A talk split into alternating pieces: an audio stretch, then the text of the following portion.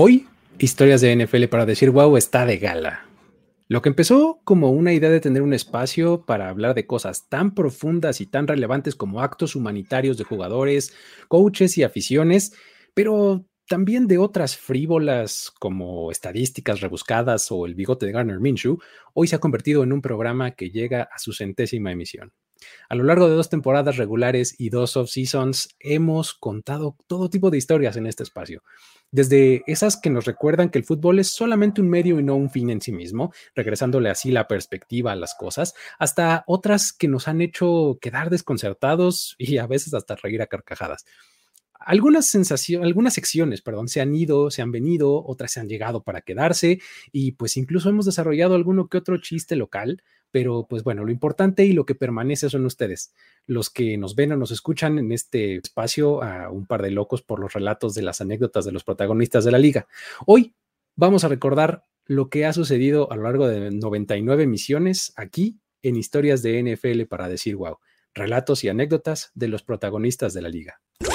La NFL es un universo de narrativa, testimonio, ocurrencia y memorias que nunca, dejan de sorprender. Y todas las reunimos aquí. Historias de NFL para decir wow, wow, wow, wow, wow, wow, wow. Con Luis Obregón y Miguel Ángeles es. Amigos, amigas, estamos aquí. Estamos de gala, sí. Eh, mi corbata se ha convertido en el prop más caro que tengo en mi casa no sé cuánto tiempo que no me la ponía, pero sí, sí la estoy usando. Igual que mi compañero Miguel Ángeles, ¿cómo estás? Bien, bien, aplica el ¿por qué tan elegante, Homero? Exactamente. Totalmente, y es porque hoy es el episodio número 100 de Historias de NFL para decir wow. Evidentemente no podíamos nada más llegar así como cada semana. En pijama, como normalmente lo hacemos. Sí, básicamente. no podemos hacer eso, porque de verdad es que es este bastante, bastante agradable, bastante importante para todos el llegar a este punto, que confiamos en que es nada más como el primer, el primer escalón, ¿no, mi estimado Luis? Así los primeros 100. Eh, exactamente, son los primeros 100 y pues de aquí veremos para dónde nos llevan los, este, los vientos del Internet, ¿no? Y de los, de los contenidos, a ver en qué, en qué nos convertimos o en este, hacia dónde nos vamos o si esto cambia o se queda igual.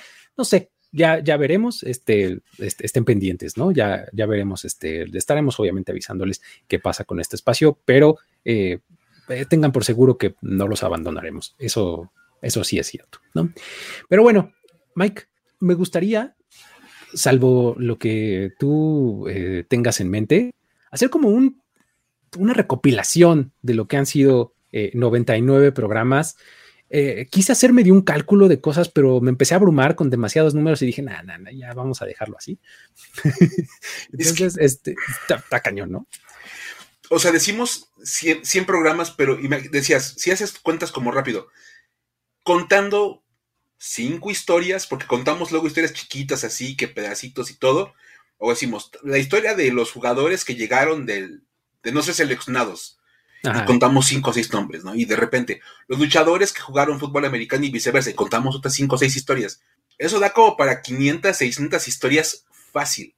Facilito. Facilito, o sea, de verdad, más las historias para decir, güey, más lo que hacíamos ya como recurrente. Entonces, no nos abrumemos, mejor vamos como a recapitular un poquito lo que está pasando, lo que ha pasado.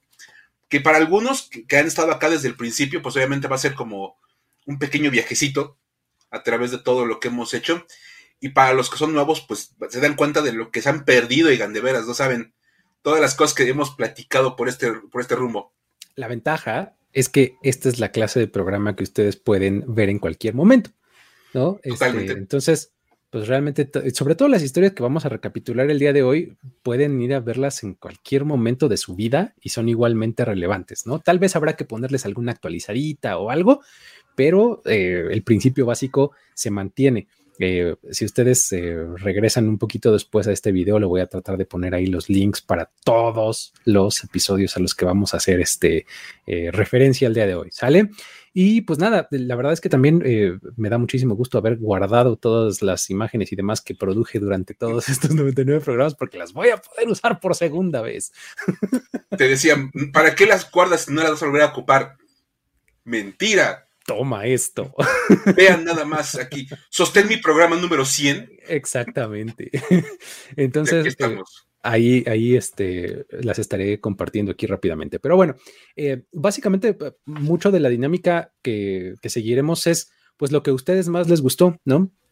Por eso pusimos ahí algunos claims en redes sociales, en el, community tab de aquí del canal de YouTube, etcétera, para que nos mandaran sus historias favoritas. Y la verdad es que hubo hubo cierta eh, claridad por algunas, o sea, hubo unas que sí eran así súper, súper mencionadas, otras tuvieron ahí dos, tres menciones nada más, pero este, trataremos de hacerle justicia a la mayoría de las que nos pidieron eh, y pues más o menos como recordar de qué iba la historia. O sea, no la vamos a volver a cortar porque, a contar, perdón, porque pues nos sacaría el programa 200, ¿no?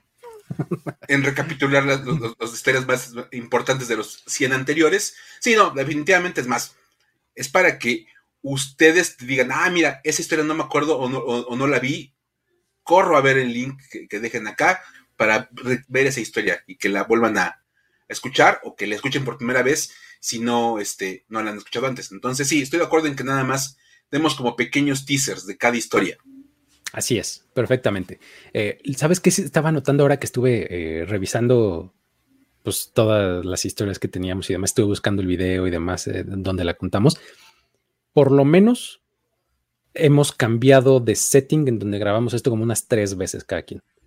Más o, menos. De lo que había atrás de nosotros en, bueno, por lo menos yo de habitación de la casa en donde lo, donde lo grabo, de estado en tres lugares diferentes. O sea, estabas, no sé si en otra habitación, pero tenías otra cosa atrás, este, no sé, looks distintos, yo pelo largo, yo pelo muy corto, este, barba muy larga, barba muy corta, tú barba muy larga también al principio. Sí, sí, sí, claro, una barba pero súper, súper larga, este, estilo Brett Kissel, como de ese estilo, ahora ya la barba está mucho más recortada. Y sí, efectivamente, ahora tengo ya desde hace un ratito este, este, este setup que es pues básicamente, es de hecho es una recomendación del departamento de historias de mi novia, que ella me dijo, oye, pues ponte algo un poquito más, más profesionalón, de las más formitas. Mira, eso es. Y, viene muy bien ahora para el tema de la elegancia, entonces, así de, es más, saquen mi jersey de Ryan Fitzpatrick. sí, porque, porque es, este, es de gala, ¿no? Es de gala, hoy es de gala. Y fíjate, nada más quiero aclarar una cosa, por ejemplo, que están poniendo, de entrada cosa que están diciendo, wow, el día de hoy, sí, tengo cabello, Exacto. No, eres como la leyenda de Claudio Yarto, ¿no? Dice que no, no para la gorrita porque es calvo. Y a la pregunta que están haciendo ahora en el chat de si tenemos pantalones de vestir acordes a esto, les puedo decir que la parte de arriba es guau y de la cintura para abajo es güey. Como este programa, así, básicamente, ¿no? Tenemos que hacerle homenaje a esto. Estamos con, así, ya sabes, con bermudas y chanclas. Exacto, sí, sí. Porque pues hay que, hay que hacerle homenaje al güey. Exactamente. Muy bien. Oye, Totalmente. Este, eh, sí, o sea, me, sí me impactó varias veces, ¿eh? o sea, de cómo eh, fui viendo nuestra misma evolución este, físicamente. Es que de verdad empezamos a hacer esto cuando iba a comenzar la temporada 2020. Digamos que a estas alturas más o menos del año, pero en 2020, por ahí. Sí, porque estamos todavía como que a unos programitas de llegar a los, a los dos años Exactamente. Pero, este, ya son 100 capítulos. Entonces, la verdad es que, bueno, es más, y me acuerdo, porque fíjate, para ir arrancando con las historias, Venga. que en un principio nuestra intención era contar esas historias padres, bonitas, las cosas que, uno dice, güey, qué, padre historia. ¿Por qué nadie más la cuenta? ¿Por qué nadie más se sabe lo que está pasando con, con tal jugador o con tal aficionado, con tal cosa? Y y de repente, este, como que esa fue la base de este programa y, afortunadamente cuando preguntamos por las historias que más les gustaron, muchas personas se acordaron de las historias gratificantes. Esas fueron la razón por la que empezamos este show, como bien lo dices. O sea, como que en aquella primera junta que tuvimos, creativa, dijimos, hay que hacer un espacio, un programa en donde pues nos, pues, donde contamos esas historias en donde pues la gente realmente no está tan al tanto, ¿no? Este, y, el, así fue como acabamos metiendo como seis diferentes historias de la Bills Mafia, ¿no? Que es nuestro, como que nuestro primer protagonista de esta recapitulación, porque no es no es una historia de la Bills Mafia. Lo hemos metido como seis veces, ¿no? Si, si esto fuera una serie de televisión, sería un personaje recurrente. la Bills Mafia este, de, este, programa. Y es que, es más, hemos recapitulado hasta cosas que pasaron antes de que este programa apareciera. Como eh, aquel pase de Andy Dalton este, para Tyler Boyd y que detonó un montón de, de, donaciones de la gente, que eran 17 dólares porque tenían 17 años sin, pasar a postemporada.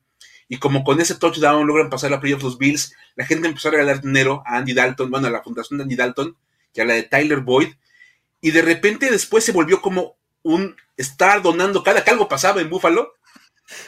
Se agarraban de cualquier cosa para empezar a donar dinero. Qué, increíble, ¿no? O sea, es la, es, la mejor, es la mejor este, versión de, tu amigo, tu amigo el, loco, así de que en la borrachera dice, güey, vámonos a Acapulco. yo traigo el tag con la tarjeta de crédito de mis papás, ¿no? En la universidad. Estos cuates son de, oye, tal jugador anotó un touchdown, regalémosle dinero a la fundación que él, que apoya. Logramos tal cosa, vamos a regalar dinero a, nombre de tal jugador.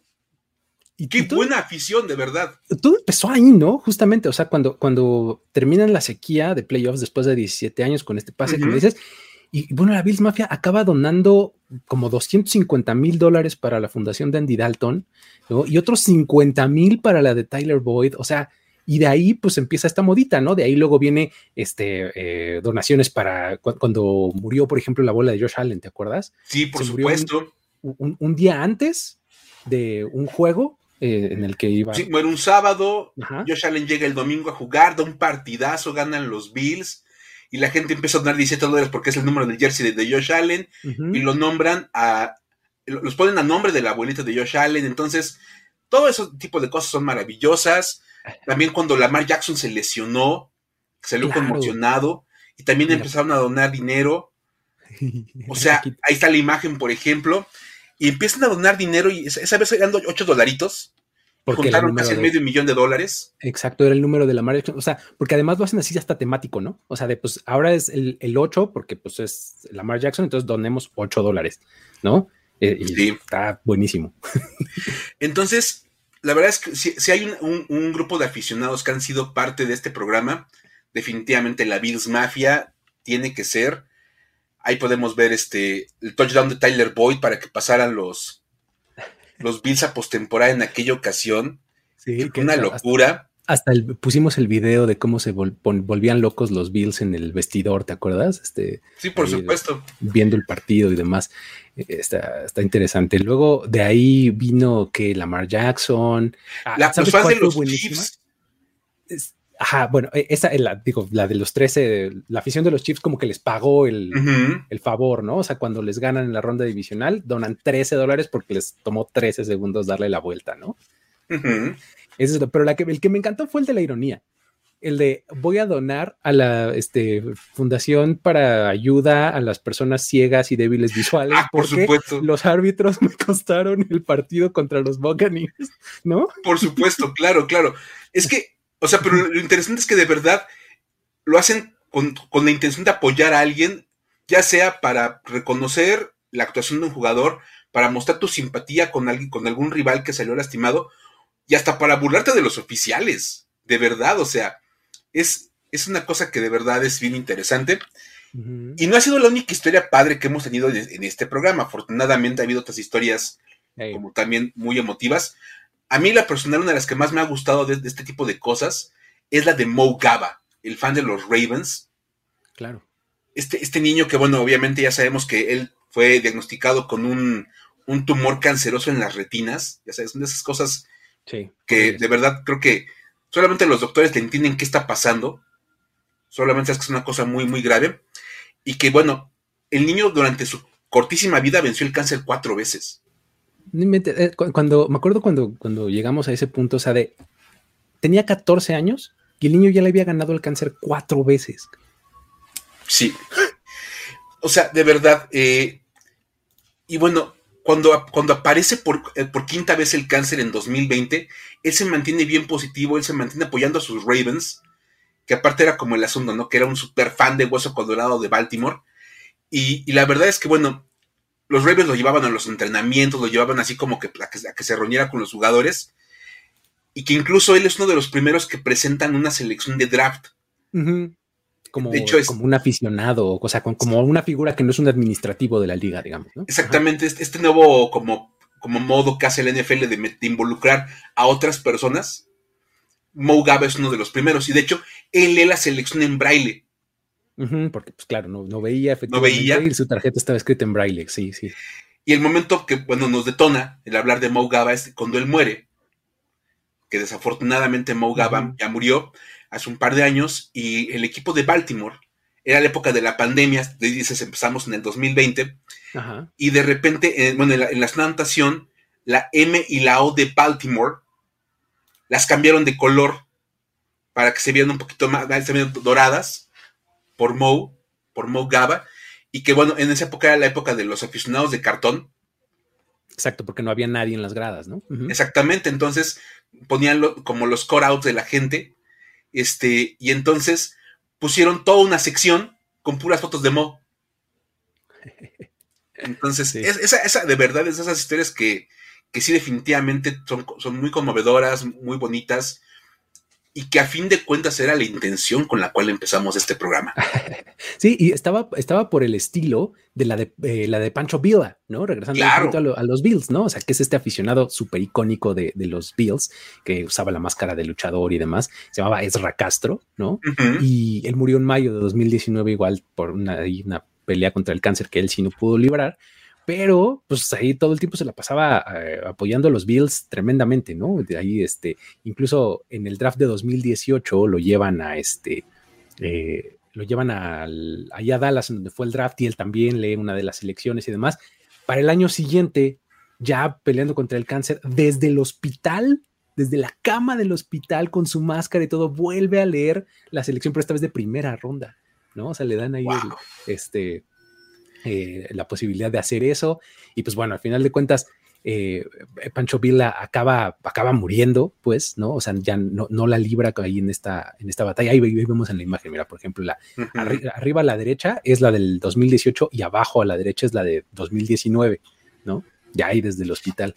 Este, pero a final de cuentas, digo, eh, Pancho Villa muere en 2019, unos meses después de lo, de, de lo del draft, pero su último deseo, muy a la Bills Mafia, es que pues, él dijo, miren, en lugar de mandarme flores a mi funeral, quiero que la gente done mochilas y útiles escolares para los niños de, Western New York, ¿no? del área donde son los Bills, ¿no?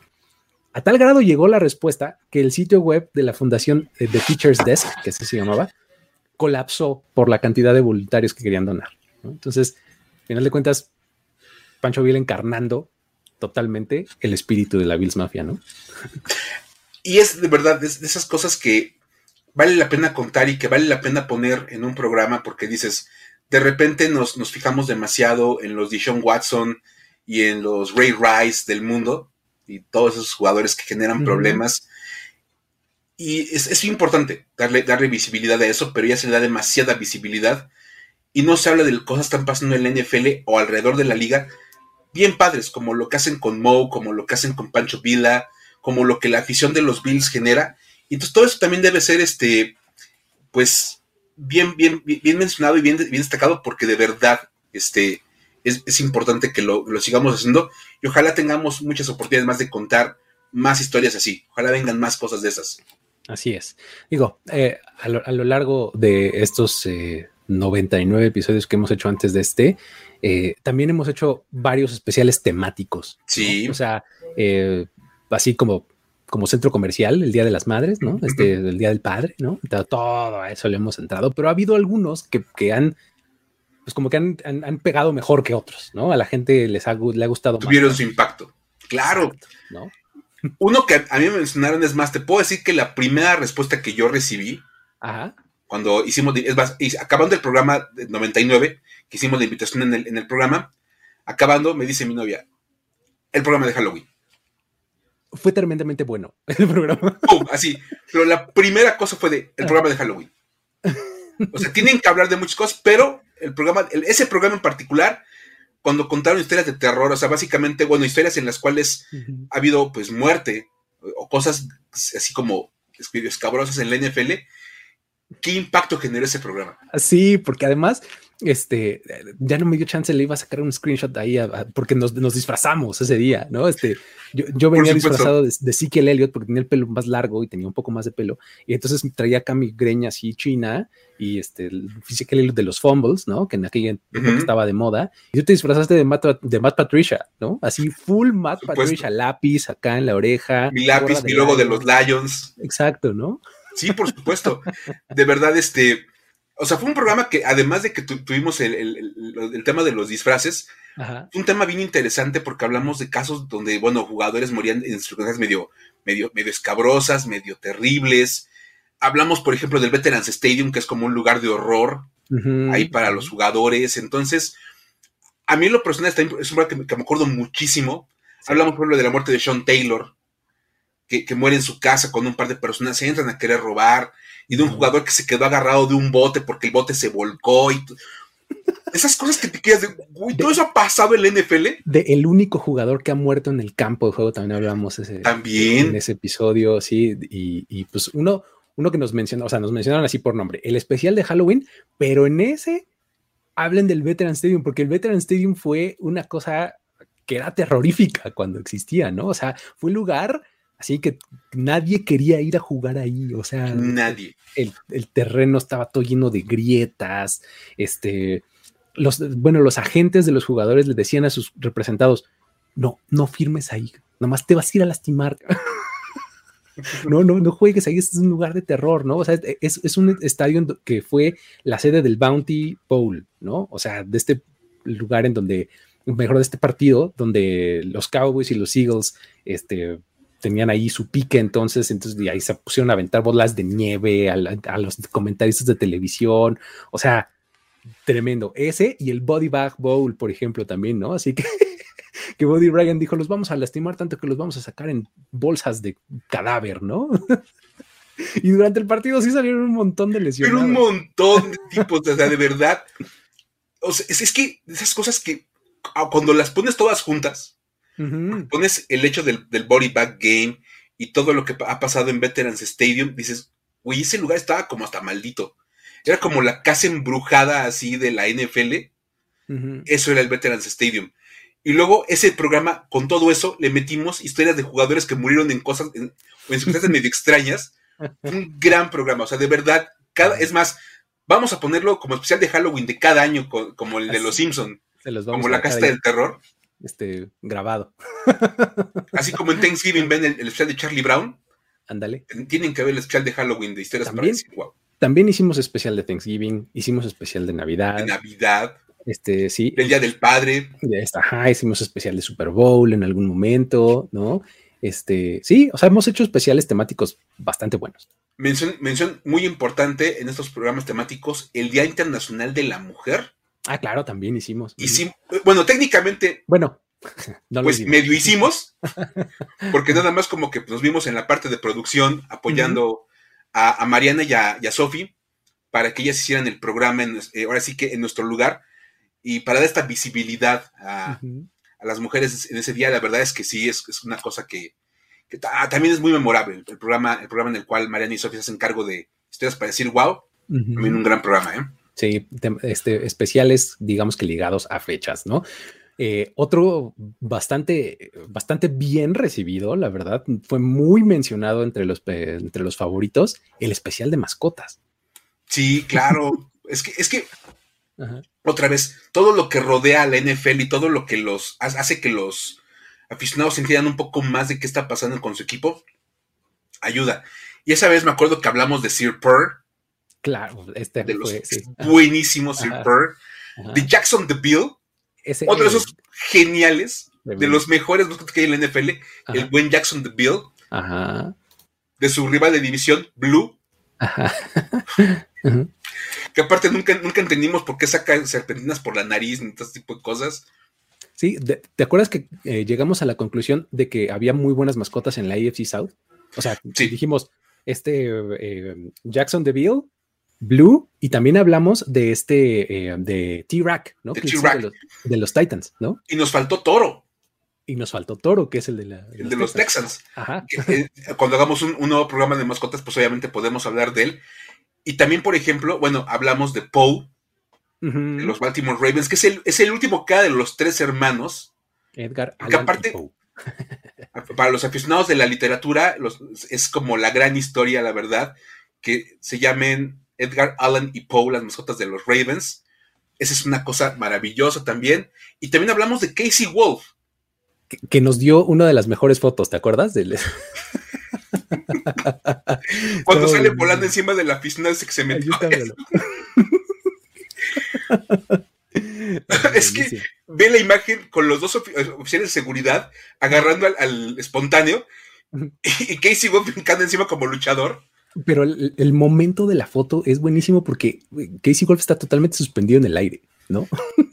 es que es una foto eh, tomada en el momento perfecto. Sí, pero está, además está paralelo al piso. O sea, no es como que se esté aventando así como diagonal. No, no, está paralelo al piso. Increíble. Es de las que pueden poner de fondo de pantalla en su computadora y, se van a reír cada que prendan su. sí. buenísimo. Así es. Y otro, otro especial también tuvo, tuvo muchísimo impacto y que, bueno, también fue de los más mencionados. Los temas de los nombres de los equipos.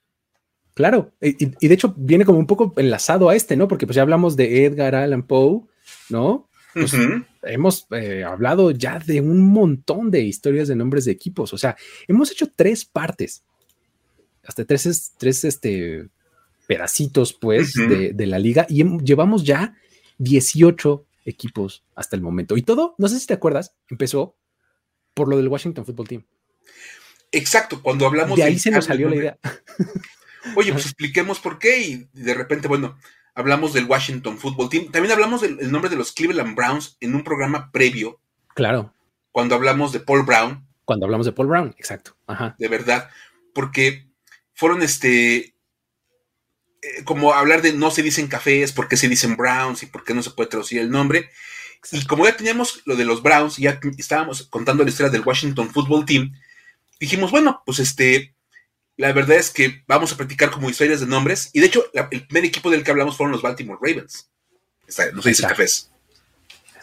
fue producción en vivo, ¿eh? me acordé que la tenía por ahí grabada. Y entonces, por ejemplo, la verdad, este, el tema de, bueno, hablamos de los Browns, hablamos de los Baltimore, los Ravens, hablamos de los San Diego Chargers. Y esto dio lugar a una de las mejores como bromas recurrentes de este programa. Sí. De verdad, el gran chiste local de historias de NFL para decir wow en sus primeros 100 programas, lo dio un programa de nombres. Exacto. Cuando hablamos de que el premio por haber nombrado a los Chargers había sido un viaje todo pagado. ¿A dónde, Luis? A la Ciudad de México. Hombre, de verdad. Es más, cada que ahora hablamos de la palabra concurso, nombre, lo que tú quieras. Premio, lo que sea. Automáticamente nos avientan el un premio de la Ciudad de México. un viaje a la Ciudad de México. Un viaje a la Ciudad de México. O sea, para ver, las trajineras y comerte tu elotito y toda la onda. Tomarte una foto en el ángel, ¿no? Puedes ir a las duchas a la Arena México. O sea, tantas cosas que puedes hacer en la Ciudad de México. Oye, de verdad, Y bueno, cada que hablábamos de nombre, de, es más, nombres de mascotas, apodos, lo que fuera, no háganlo por concurso y, ganen un premio al viaje a la Ciudad de México. Se volvió el chiste local más recurrente de este programa. Sí. Y también nos dimos cuenta que casi todos los equipos han nombrado sus, a, sus franquicias por concursos. Tal cual. Así de crowdsourceando la creatividad. Así, este, a ver, ¿ustedes qué opinan? ¿Cómo creen que se debería de llamar? Eh, como 10 de los 18 que hablamos, más o menos recurrieron a ese, a ese camino, ¿no? Una cosa que me acuerdo mucho es que poca gente sabe, y si ustedes ven ese programa se acordarán, los Raiders se iban a llamar señores. Señores, los señores, exacto. No señores. No. Señores. Exacto. Los, los Oakland señores. Imagínate nada más. Ajá. Imagínate un, un Commanders contra señores.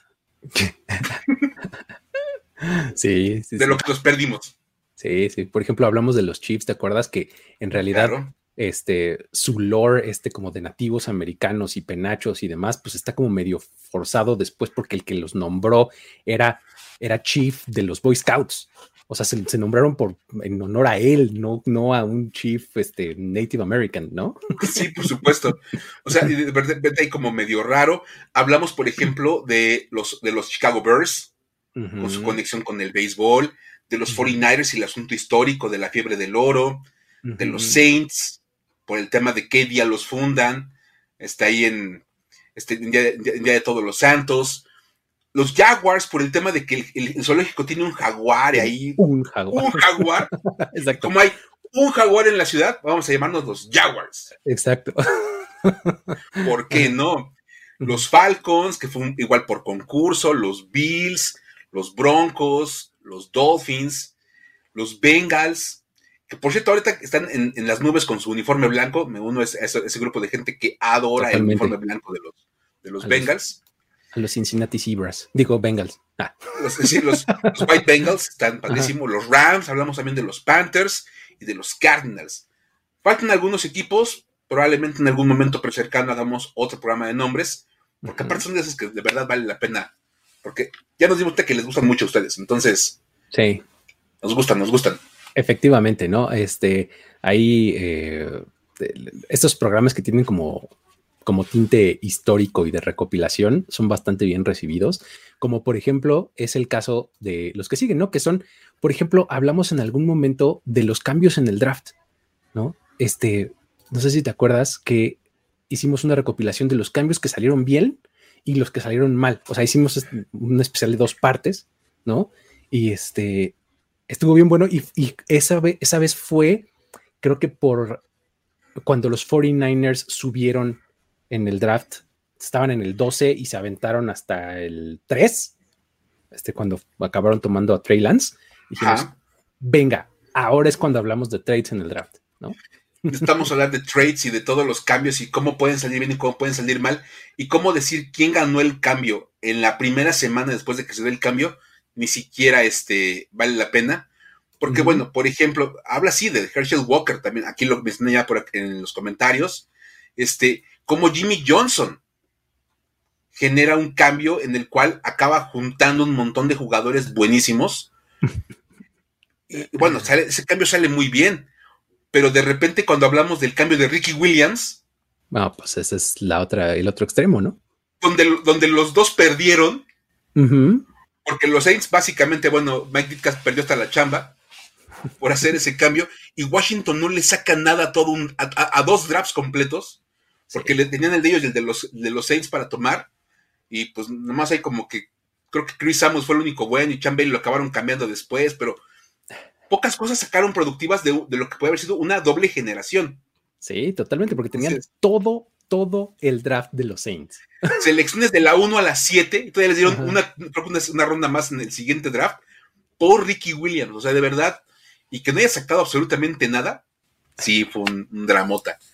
De esos, de, esos que salieron mal, ¿no? Para, para los dos lados. El de Herschel Walker puede decir que le salió bien a los Cowboys, pero a los Vikings le salió mal, ¿no? Y este, ahora en el otro extremo están los que salieron bien, ¿no? O sea, por ejemplo, cuando los Oilers suben por el Campbell, cuando Michael Vick por la Damian Tomlinson, ¿no? O sea, ese, ese tipo de trades que estaban buenísimos en su momento, ¿no?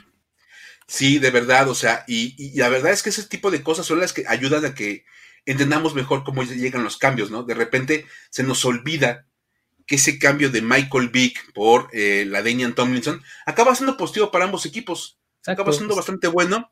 Hablamos, por ejemplo, ese día de Stephen Dix por, eh, por em, Justin Jefferson. Justin Jefferson, exactamente. Ajá. O sea, cómo les fue súper bien a las dos partes. Y, pues bueno, el, que no podíamos dejar de mencionar es este, ¿no? De eh, Eli Manning por Philip Rivers. Yo creo que cualquiera de los dos lo vuelve a hacer cualquier día, ¿no? Sí, tomando en cuenta sobre todo la posición en la que se encontraba Eli Manning de no querer ir a, los Chargers, dices, si había un camino para seguir, creo que los Chargers volverían a tomar este. Y es que te das cuenta de, lo que sacaron además de Philip Rivers, ¿no? Que está aquí en, la imagen, ¿no? O sea, Nate Keating, Sean Merriman, ¿no? O sea, creo que este, pues, no les vi nada mal, ¿no? De verdad, o sea, y, ese, es, el tipo de, de, cosas que también vale la pena como analizar y que evidentemente a ustedes les han gustado mucho cuando lo hacemos este tipo de historias de cambios y de cómo de repente salen bien, salen mal, cómo recapitulamos ahí todo. Y hablando de la época del draft, también nos aventamos un programa que nos pidieron, incluso recuerdo, oigan, hablen de los undrafted. Claro. Y la gente dijo, ah, háblense de Undrafted y nos aventamos un programa de los que llegaron sin ser seleccionados en el draft a tener carreras del Salón de la Fama. Exacto. Nada más.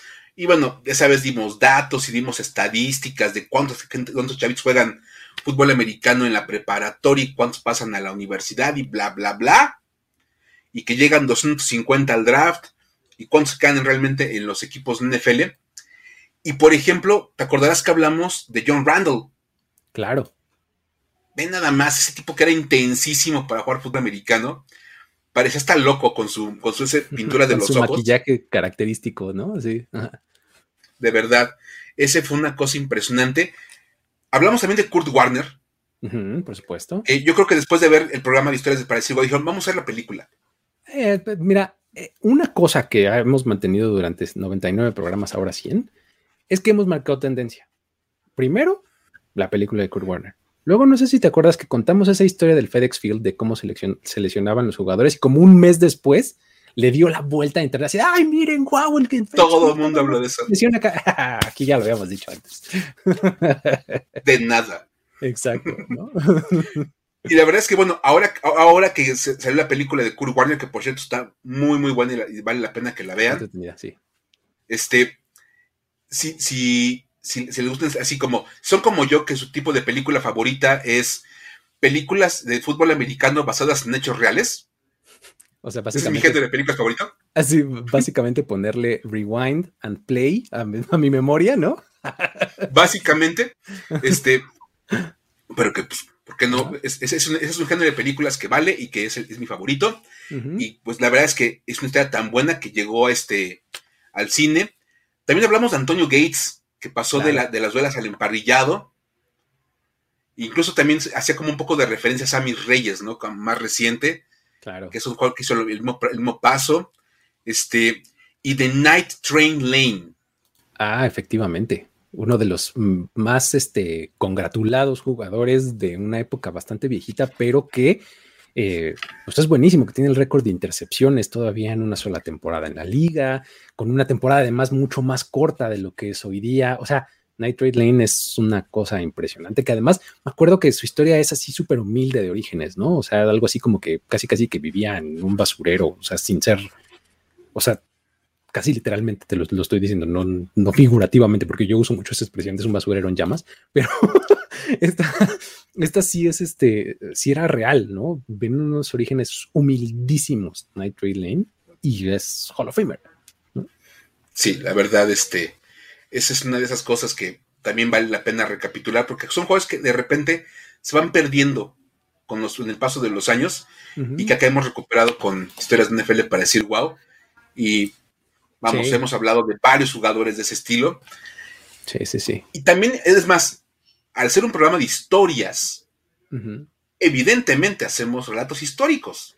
Exacto, es que también esa fue una cosa al principio, o sea, de cómo diferenciamos eh, eh, historia de cosas que pasaron antes y historia de un relato, ¿no? Ujú. Entonces, pues medio acabamos ya mezclándolos, ¿no? De repente hablamos de historia, este, eh, si lo dijéramos en inglés sería más fácil porque es history y story, ¿no? Ujú. O sea, historia antigua y pues historia que es un relato, un cuento, pues, ¿no? Entonces, este, en esas, en esas recopilaciones este, de, del pasado, pues, hicimos un par de programas que esos son de los que más me han gustado a mí, de cómo ha evolucionado estos eventos del off-season, que son el draft y la agencia libre, ¿no? Este, cómo pues empezaron siendo cualquier cosa, ¿no? Y ahora literalmente son eventos que están calendarizados año con año.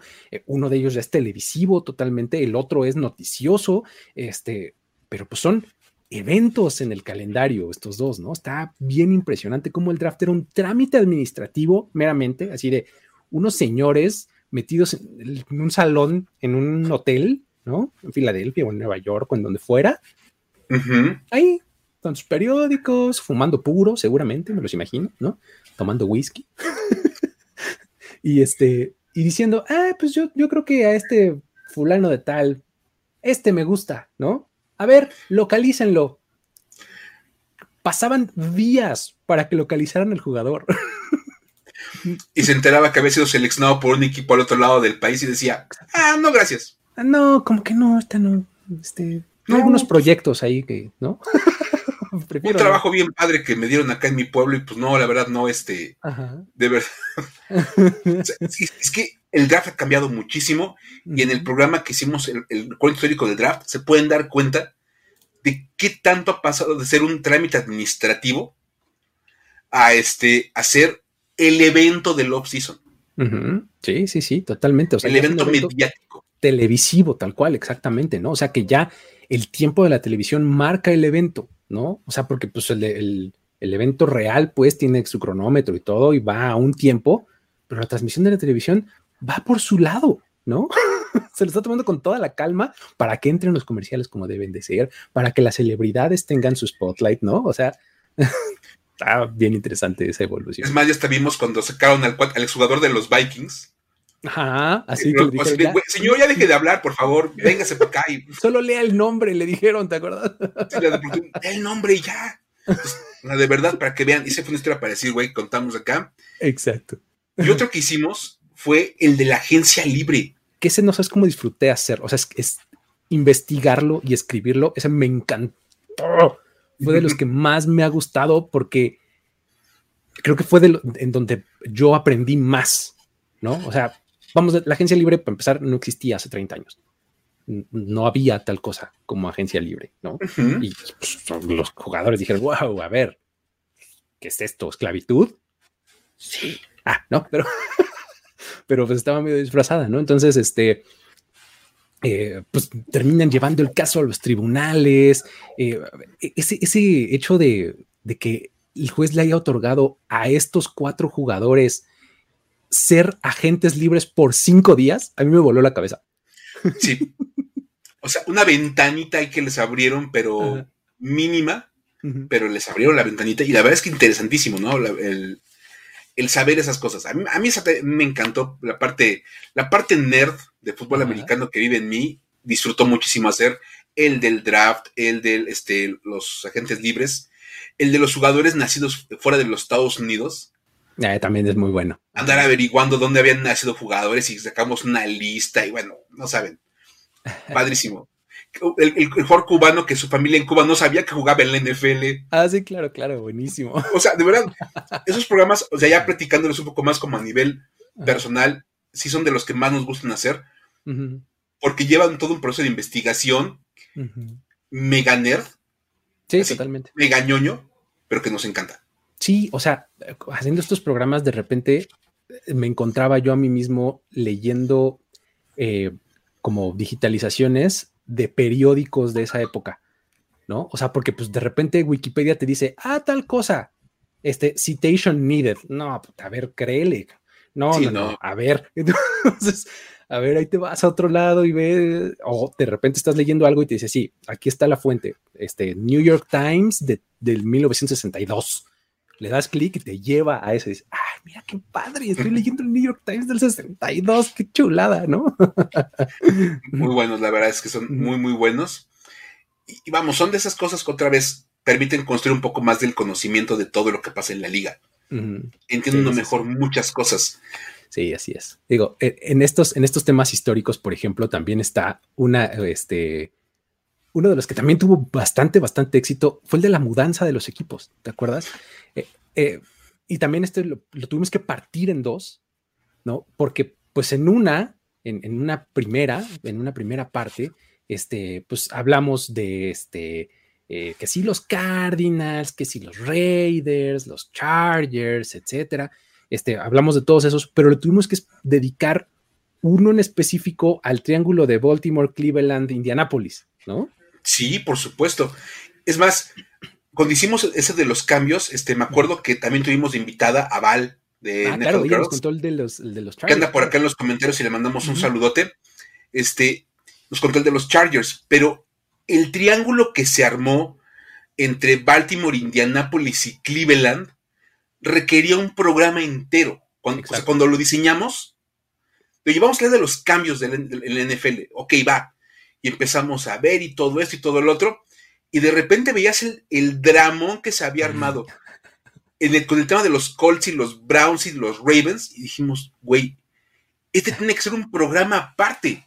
Claro, sí, sí, sí, sí. Y terminamos haciendo un programa exclusivamente para explicar cómo los Baltimore Colts, que bueno, pues era el equipo originalmente de esa ciudad, por un pleito de Bob Barsey con, la, con la ciudad de Baltimore y con el equipo de béisbol, con los Orioles, amenaza con llevarse al equipo, pero luego este, viene la fuga a medianoche que estamos viendo la imagen, porque iban a meterle una ley para quitarle al equipo y evitar que salieran de la ciudad, y se los lleva a medianoche y terminan amaneciendo en Indianápolis lo cual es impresionante. ¿Y cómo, y cómo estuvo este, involucrada la fraternidad? ¿Te acuerdas? Porque no conseguían quien los mudara, entonces a medianoche los de la fraternidad este, acaban mudando al equipo, se roban cosas, ¿te acuerdas? Se perdieron cosas, llegó uno de los jugadores y vio a, uno de los mudanceros con su Walkman. O sea, esa cosa fue loquísima. Entonces, después de todo eso, la ciudad de Baltimore empieza pues, como a buscar la manera de recuperar su franquicia de NFL y su manera de recuperar lo que les hizo Indianapolis fue hacer lo que es Indianapolis. Y se llevan a los, a los Cleveland Browns. A los Browns, se llevan a los Browns y los convierten en los Ravens, ¿no? Porque Art Modell estaba enojado con la ciudad de Cleveland por los mismos precios que tenía Bob Arce con, con Baltimore y se lo acaban llevando, le ofrecen 30 años sin pagar renta. así de verdad, hubo un montón de cosas. Y entonces llegan los Cleveland Browns a Baltimore, pero se cambian el nombre a Baltimore Ravens y luego la ciudad de Cleveland mete la demanda contra los Cleveland Browns. Y entonces, este, acaban acordando que el, nombre y la historia y todo de los Browns se quedaba en Cleveland, pero el equipo era, el equipo de Baltimore era un equipo de expansión para términos legales. De verdad, tienen que ver ese programa para que puedan entender todo lo que platicamos a veces y toda la explicación de cómo los tres equipos acaban reacomodando y cómo nacen los Cleveland Browns, que era una franquicia de expansión, pero ya tienen historia. Exacto, o sea, en 99 de repente hay unos Cleveland Browns que son equipo de expansión, pero tienen una super historia. ¿Cómo? Y entonces de repente los Cleveland Browns que habían muerto los Baltimore Ravens, ahora enfrentaban a los Cleveland Browns que, reaparecieron. Y entonces es, es loquísima esa historia y es buenísima, de verdad. Es una gran, gran historia y por eso se ganó su programa individual. Sí, totalmente, muy, muy, muy buena, ¿no? Y así, así fue como esos programas más históricos se convirtieron un poco en nuestros favoritos, creo yo. O sea, porque de verdad, a la hora de estarlos escribiendo y desmenuzar y ver todos los involucrados y demás, es una gozadera. Pero bueno, este, luego eh, hay, que, hay que hablar de, este, de secciones, Mike, porque creo que si hay algo que no sé si el 90% de los comentarios nos dijeron desde la semana pasada hasta ahora mismo en los que están ahorita en vivo, nos están diciendo, son las secciones fijas. Esto empezó con el famosísimo Comparagor. El legendario Comparagor.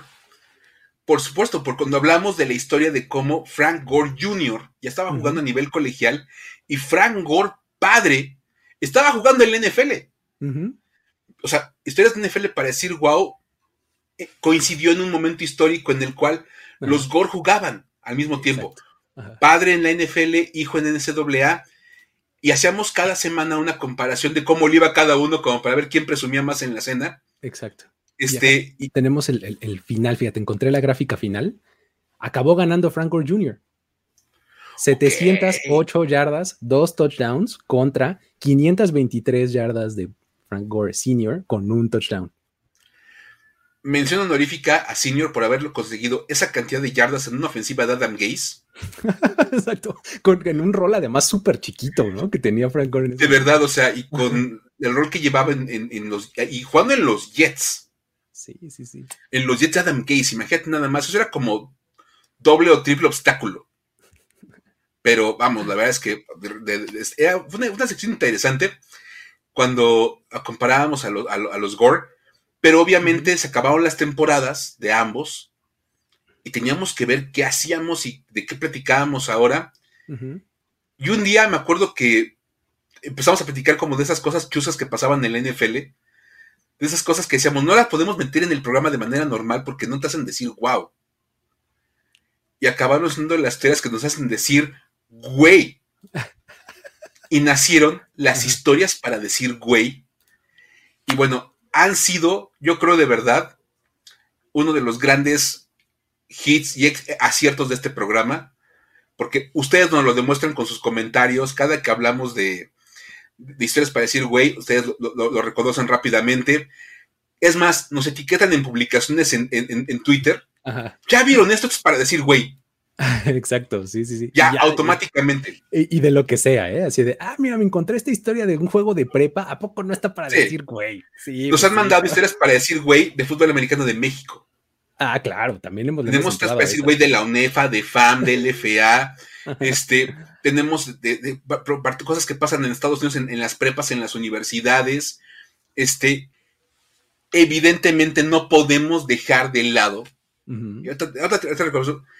A uno de los grandes estandartes de esta sección, el legendario Urban Meyer.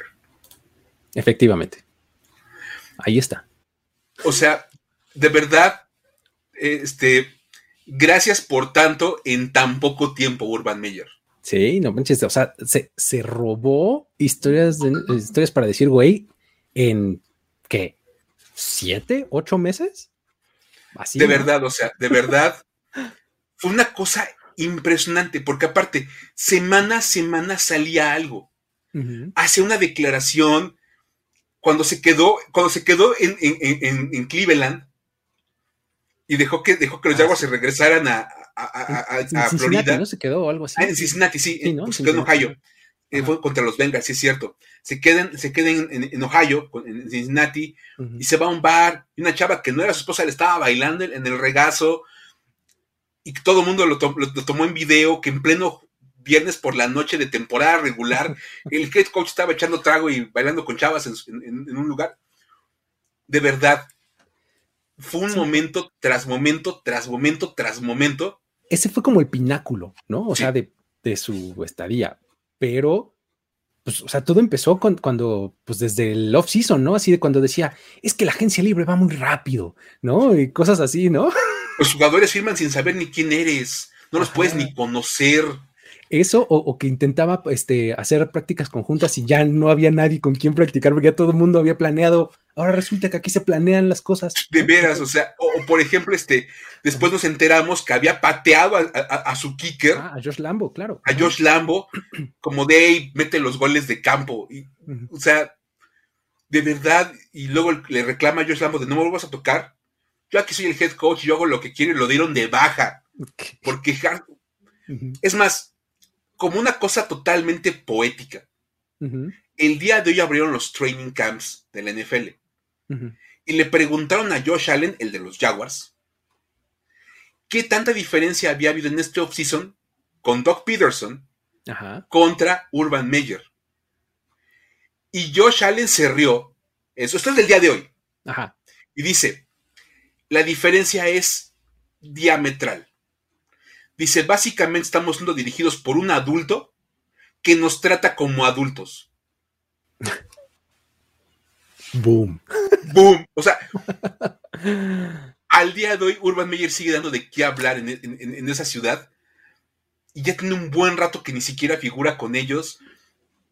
O sea, es, un, es un, personaje indispensable para las historias para decir, güey, pero hemos contado infinidad de cosas para decir, güey, y ahorita tenemos una historia adicional. Tenemos un par por ahí. Sí, no, y, te acuerdas que hasta eh, hicimos premio, del el premio Urban Meyer a la historia para decir güey del año.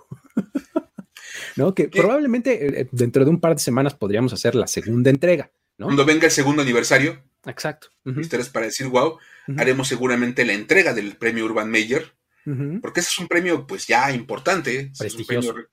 Y por cómo han dado las historias este año los jugadores, dices, se esforzaron por ganarlo, ¿eh? Sí, sí, sí, pero el ganador de la primera emisión, ¿no? Del primer, la primera estatuilla, el Urban Mayer de oro, se lo llevó nuestro queridísimo Cole Beasley, ¿te acuerdas? Con aquella hermosa frase de puede que muera de COVID, pero prefiero morir viviendo. todo una, toda una leyenda. de verdad. Paul Beasley. Y otro, otro momento para decir, güey, es que Urban Meyer no haya ganado el premio Urban Meyer. Ah, por, por supuesto. Ni para eso es bueno. Para eso sirve Urban Meyer, para ganar su premio. De verdad, es que Paul Beasley dio una historia para decir, güey, monumental, cuando no se quiso vacunar y que iba a morir viviendo. Entonces está bien. Es más, fueron esos, fueron esos personajes que de verdad fueron indispensables para esta sección y que salieron parte de este programa. Pero también tuvimos personajes históricos no por este lado de estrés para decir, güey, sino del estrés para decir, wow. el buen Ryan Fitzpatrick.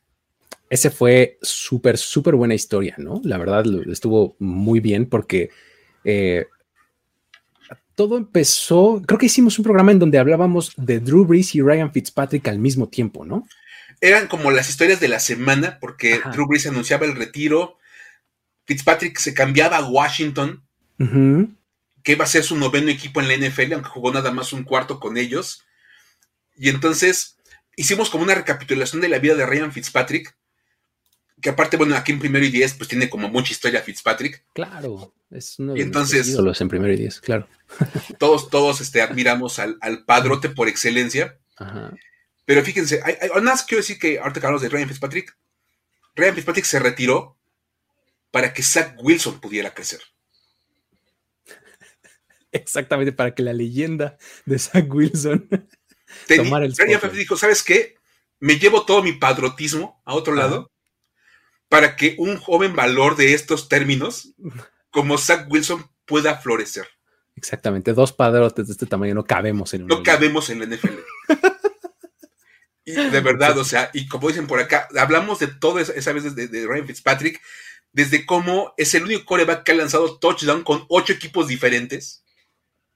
Sí, me acuerdo que hasta hice este, una recapitulación de todos los, todos los equipos que había vencido y le faltaban unos cuantos nada más. Le ganó, como 25, equipos en la NFL, que es un número espectacular.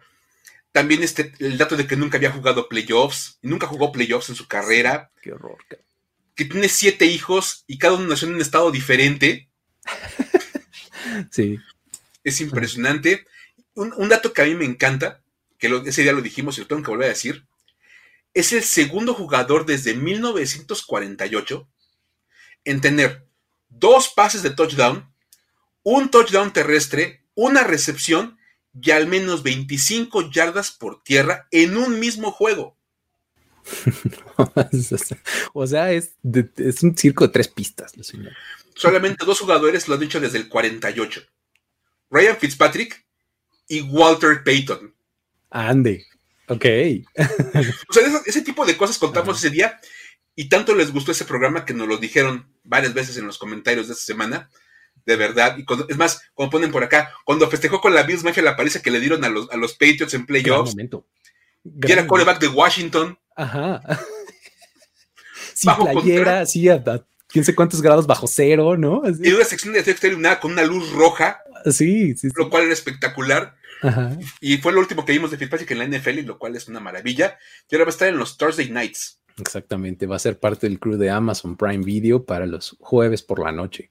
Ha, sido bastante interesante. Fue uno de los personajes, sí, mejor recibidos. También ese programa eh, gustó mucho, ¿no? Ahora, sí, este programa se llama Historias de NFL para decir wow, pero hemos ido más allá de la NFL en varias ocasiones, ¿no? O sea, eh, hemos, hemos contado, por ejemplo, el asunto de la USFL, ¿no? Ese fue un gran programa, creo yo también, porque eh, pues hemos tocado, de hecho, varias, varias veces la USFL. Primero, así como que contamos su historia completa, ¿no? Así de cómo Donald Trump y que si el fútbol for a buck y la demanda y que se le pagaron un dólar al final de cuentas y demás, y de cómo realmente la USFL estaba muy bien pensada, pero acabó siendo muy mal ejecutada, ¿no? Un gran plan de inicio, pero mal, mal aplicado porque nadie lo siguió. Es más, ese plan de inicio de ser súper ahorrativos se, ve como ahorita en la, en la USFL actual, que nada más jugaron en una sola ciudad y que pues, así como que guardaron los recursos para futuro. La verdad es que, bueno, sí, la historia de los es más, hicimos dos capítulos. Sí, la historia de la liga y jugadores destacadísimos de la USF que acaban en la NFL. Hablamos de Steve Young, de Reggie White, bueno, un montón de cosas. De Jim Kelly. De Jim Kelly. No, de verdad es que, vamos, es, fueron buenísimos también, muy, muy padres. La historia para decir, güey, fue la demanda que le metió Donald Trump, que acabó ganando un dólar. O sea, cómo acabaron quebrando un negocio que parecía tenía mucho éxito o mucho futuro. Y todo lo contamos precisamente a la luz de que iban a hacer otra vez la USFL. Entonces, este. Y que, esa, esa nueva versión de la USFL nos dio una historia para decir, güey, ¿te acuerdas de cuando cortaron un jugador por pedir ensalada en vez de pollo? Por pedir pizza en vez de eh, ensalada de pollo. No, ándale, sí, hijo, qué horror. O sea, del jugador que llegan a, cenar y le dicen, oye, ¿sabes qué? Pues es, ensalada de pollo. Oigan, no quiero, pues no, me pueden dar una pizza. Sí hay pizza, pero no viene incluida en el paquete. Total que, bueno, fue una historia también buenísima porque lo acaban dando de baja. Total que, bueno, la UCFL también nos dio varias historias y ahí la tuvimos. Y no nada más hablamos de ligas alternas de, de primavera, hablamos de colegial también. Así es. Hicimos un programa buenísimo, también uno de mis favoritos, cuando hablamos de los Florida Gators. Sí, muy bueno. El programa de los Florida Gators es, muy bueno, es uno de mis favoritos, me encanta. Hablamos de cómo hasta el momento del programa, y bueno, hasta donde yo sé, hasta el día de hoy, 41 de los 121 jugadores que formaron ese roster han sido arrestados. o sea, la tercera parte. Estamos hablando de que es el equipo en el que el coreback era Tim Tebow. Exacto. Échenle nada más. Y bueno, es más, ese equipo tenía 30 jugadores de NFL. Estaban, eh, en términos de talento de fútbol, eran un trabuco y obviamente estaban liderados por nuestro queridísimo Urban Meyer. No, podemos dejar de mencionarlo. Aparte, de verdad, o sea, estaba Urban Meyer, estaba Tim Tebow, estaban los hermanos Pouncy, estaba Aaron Hernández, Cam Newton, Cam Newton, Joe Hayden, este, Percy Harbin, ajá, Janoris Jenkins, Carlos Dunlap. Ajá. Fue, un, equipazo a todas luces, una potencia total. Pero también tuvieron un montón de problemas. Es más, hablábamos de Cam Newton. Él fue arrestado por robarse una computadora que acabó aventando por la ventana. Por la ventana, ese fue un momentazo, claro. Güey, eso es una gran historia. Es más, hoy platicando en la comida, mi novia me dijo: el cuate que aventó la laptop. sí. Por supuesto. Este, hablamos ya January Jenkins, que lo acabaron corriendo del equipo por marihuana. Estaban los hermanos Pouncy, Carlos Dolla por manejar borracho. Aaron Hernández, que bueno, hasta, hasta documentales de Netflix hay de él. Exacto, sí, sí, sí. La verdad fue. en tragedia, sí, sí, sí. Y se terminó suicidando él, sí, él fue acusado por asesinato. Vamos, ese programa lo tienen que ver completo, porque de verdad fue, una, gran historia para, decir wow, aunque no era del NFL. Sí, sí, sí. Y, finalmente hay una historia que tampoco es de NFL, que también corresponde un poco al colegial, pero, o sea, ya ni siquiera es de la liga ni de jugadores, o sea, es como de cosa periférica de eh, fútbol americano colegial. O sea, si esto se llamara historias de college para decir wow, eh, encajaría perfecto, porque fue algo que pasó totalmente en la periferia, ¿no? Y fue la aventura de Alex Sunderland. ¿Te acuerdas? Güey, esa es una gran, gran historia porque es un cuate que iba a otro evento. Ajá. A un lado del estadio donde estaban jugando este, los de Texas AM. Contra Alabama, ¿no? Contra Alabama. Y agarra y dijo, voy a probar hasta dónde me lleva mi pase que tengo del otro evento. A ver qué tanto funciona la seguridad en el estadio. Y daba el flashazo con, la acreditación así de, pásele. Y acabó en las gradas. Y luego, como sabía español, porque tiene, tiene familiares de, ascendencia mexicana, decía que era un pateador mexicano que andaba, andaba de prospecto para Texas AM. Entonces le empezaban a mandar este empezó a avanzar, acabó en el campo. Y luego saludó a un jugador y se metió al locker y en el locker también da el flashazo con la, con la, acreditación. Y también lo dejan pasar.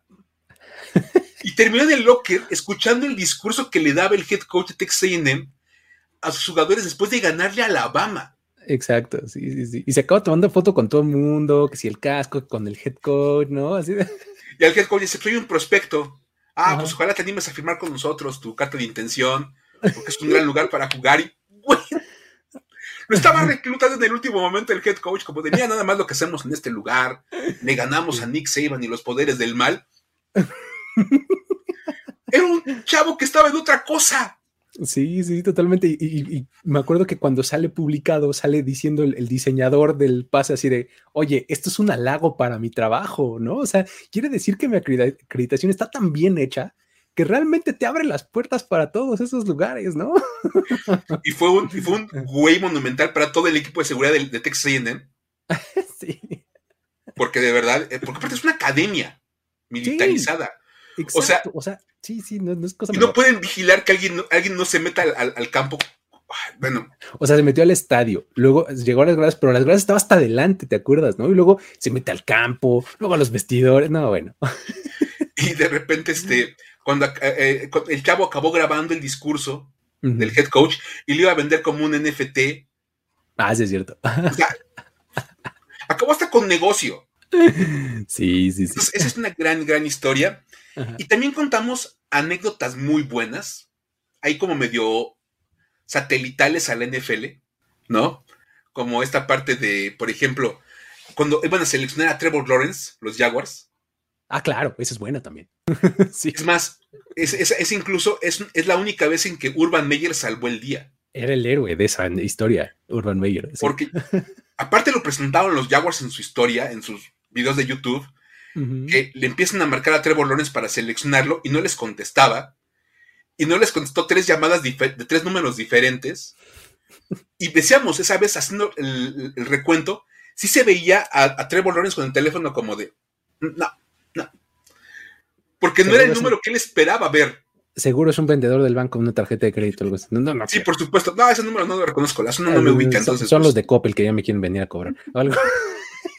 Total, que al final, como no contestaba, se pasaron siete de los diez minutos que tenían para seleccionar los Jaguars. Y ya en la desesperación, ella sacó su teléfono, le marcó de su teléfono a, Trevor Lawrence. Y sí le contestó Trevor Lawrence porque reconoció, sí, bueno, coach. Y salva la tarde Urban Meyer seleccionando a Trevor Lawrence. Sí. la verdad es que impresionante. Es una gran historia. lo único bueno que dejó Urban Meyer en los Jaguars. ¿no? Y luego acá ponían ya, hasta justo en los comentarios están poniendo acerca de esa, esa videollamada de los Buccaneers. Ah, claro. Cuando hacen el, grupo de, mensajes, ¿no? De los chavitos de la, prepa. Sí, básicamente era un equipo, ¿qué era? ¿De básquet, me parece? ¿O de boli? No me acuerdo, era un, un, equipo de un deporte diferente, que no era fútbol americano, de una preparatoria. Y eh, básicamente hacen el grupo para ponerse de acuerdo en dónde y a qué hora y demás detalles de entrenamiento. Y entonces a la hora de capturar el teléfono de uno de ellos, ponen un número diferente y a la hora que están haciendo ahí este, eh, sus pláticas normales, contesta alguien, oigan, ¿por qué estoy en este grupo? Ese alguien era Sean, eh, Murphy Bounty, ¿cómo se llama? Murphy Bounty. Ajá. Corner de los Buccaneers. Ay, ¿cómo crees que vas a hacer? Sí, ¿cómo no? Pum, FaceTime grupal a todos, así.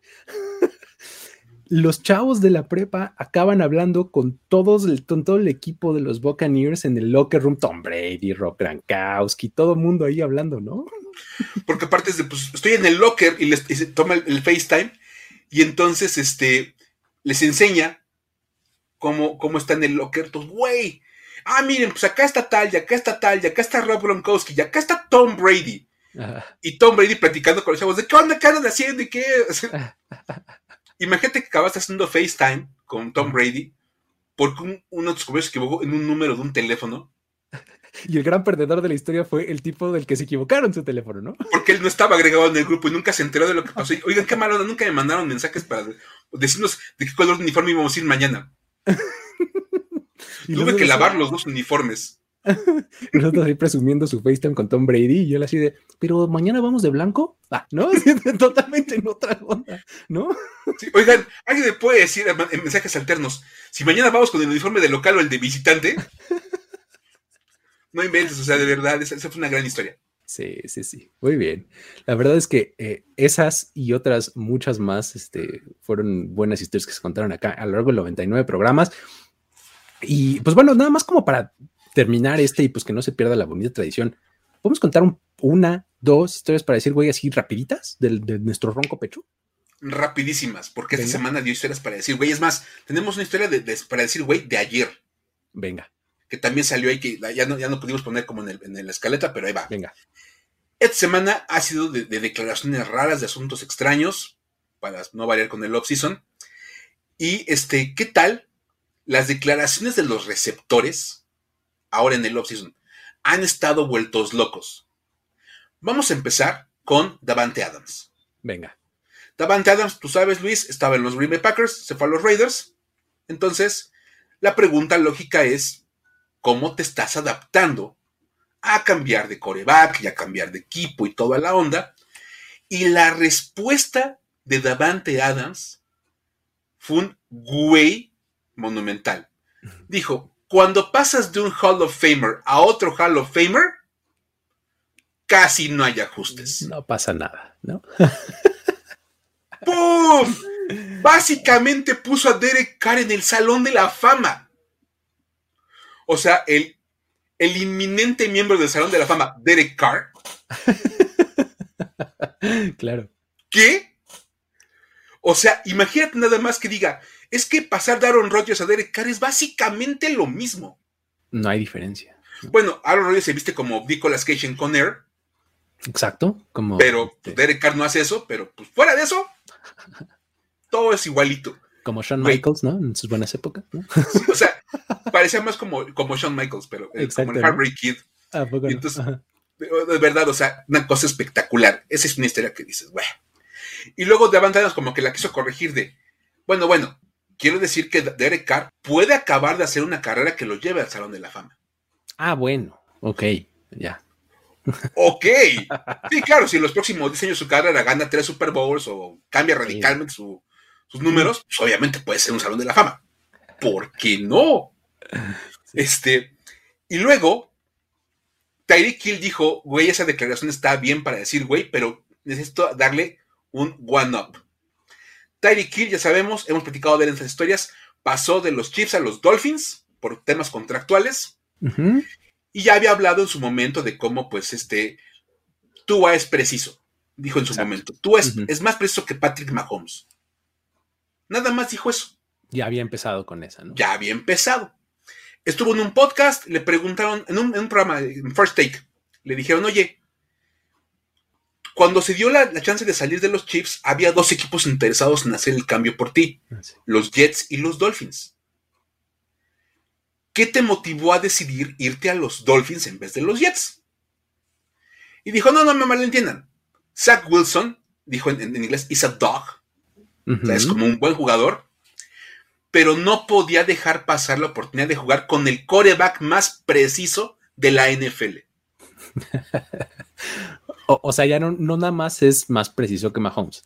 Es el más preciso de la NFL. Es el más preciso del mundo mundial. Güey. Pasados, presentes y futuros, le falta decir.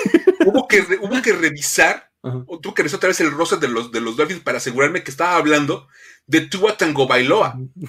Sí. De, güey, ¿te cae que es el coreback más preciso del NFL?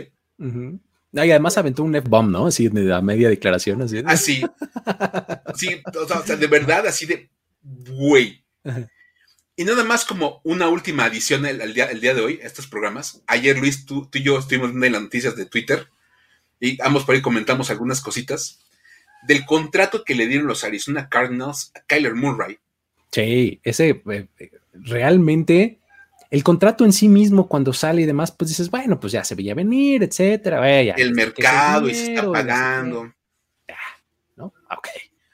Pero un día después de que sale lo del contrato, sale Ian Rappaport a, decir que el contrato de Kyler Murray contiene una cláusula que le exige que por lo menos durante cuatro horas por semana de juego tiene que estudiar film y el playbook de manera independiente. Es decir, si estás aquí en juntas o lo que sea, eso no cuenta.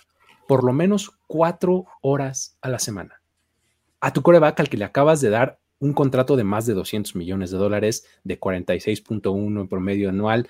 O sea, a ese le tienes que poner una cláusula de tienes que estudiar por lo menos cuatro horas. ¿Cómo? O sea, nada más, nada más hay que decir, Rich Gannon, que tal vez lo recuerden los aficionados de un poco más de tiempo atrás, dijo, a ver, un coreback promedio en la NFL estudia 12 horas a la semana.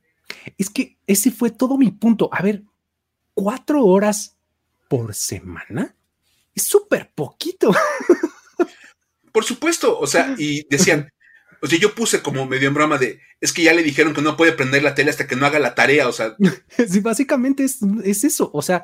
O sea, no hay Fortnite hasta que, hasta que no acabes de estudiar. Exactamente, sí, sí, sí, o sea, es, un contrato de, niño chiquito, tal cual, así. De verdad. Primero tiendes tu cama y luego hablamos, ¿no? Así. O sea, y, y, y barres el patio y sacas la basura porque si no, no hay computadora.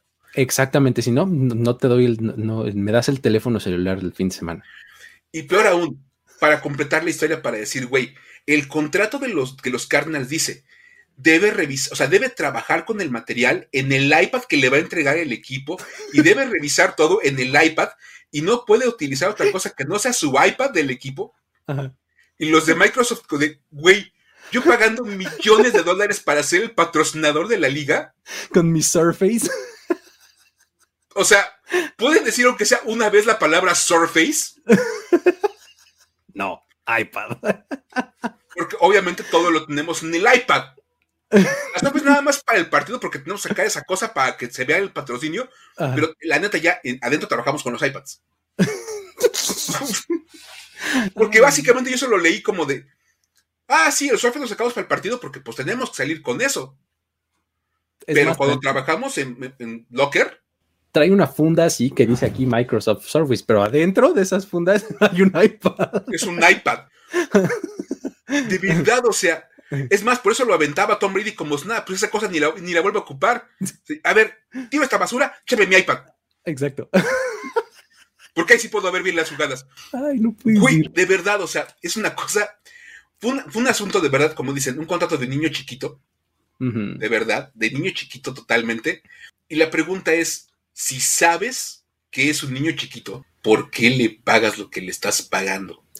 Sí, y, ahí es donde, o sea, ese tipo de historias son las que me hacen a mí recordar que esto se trata nada más de ceros y comas. O sea, es un negocio y se paga por mercado y, y nada, o sea, no nada más, pero eso es una gran, gran, gran parte de los contratos, ¿no? O sea, eso cuesta tener un coreback que puede ser parte de la solución y no del problema. Ya olvídate si es el mejor, si es el tercero, si es el décimo mejor.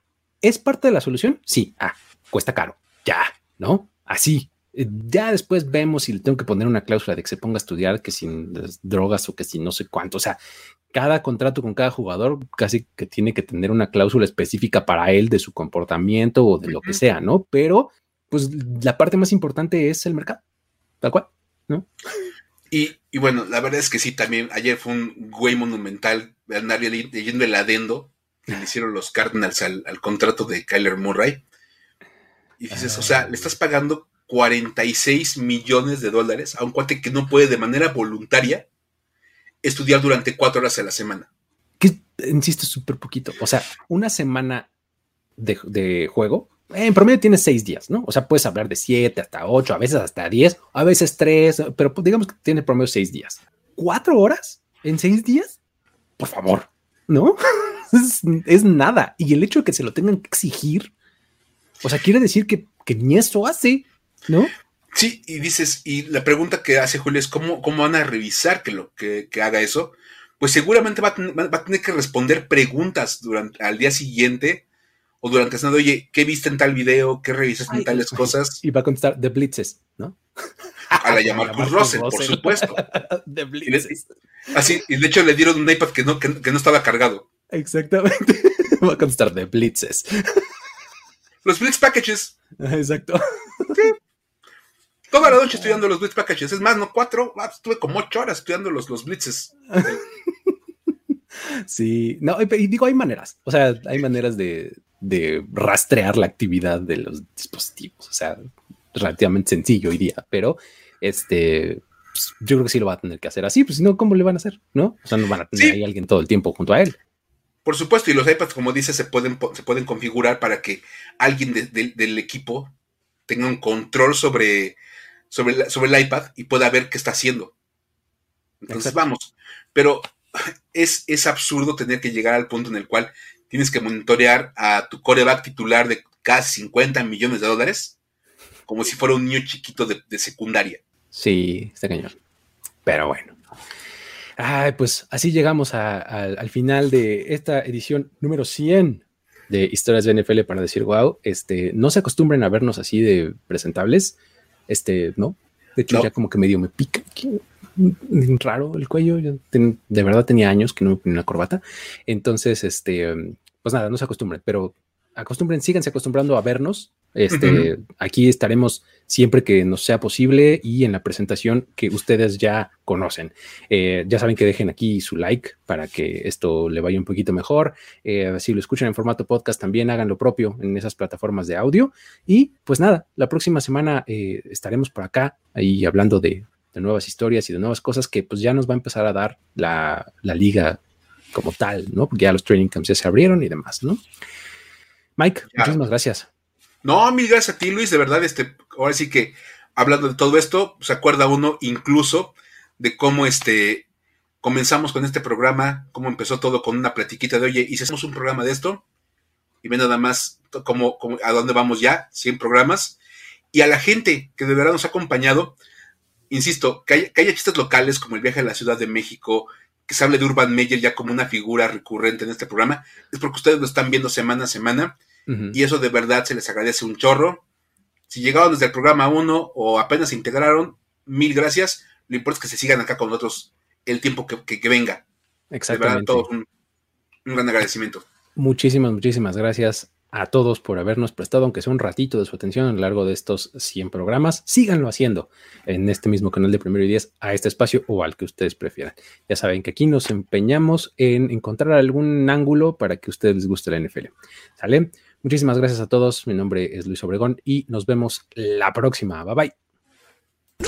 Esto fue Historias de NFL para decir wow, wow, wow, wow, wow, wow, Los relatos y anécdotas de los protagonistas de la liga directo a tus oídos. Con Luis Obregón y Miguel Ángeles. Voz en off, Antonio Sempe. Una producción de primero y diez.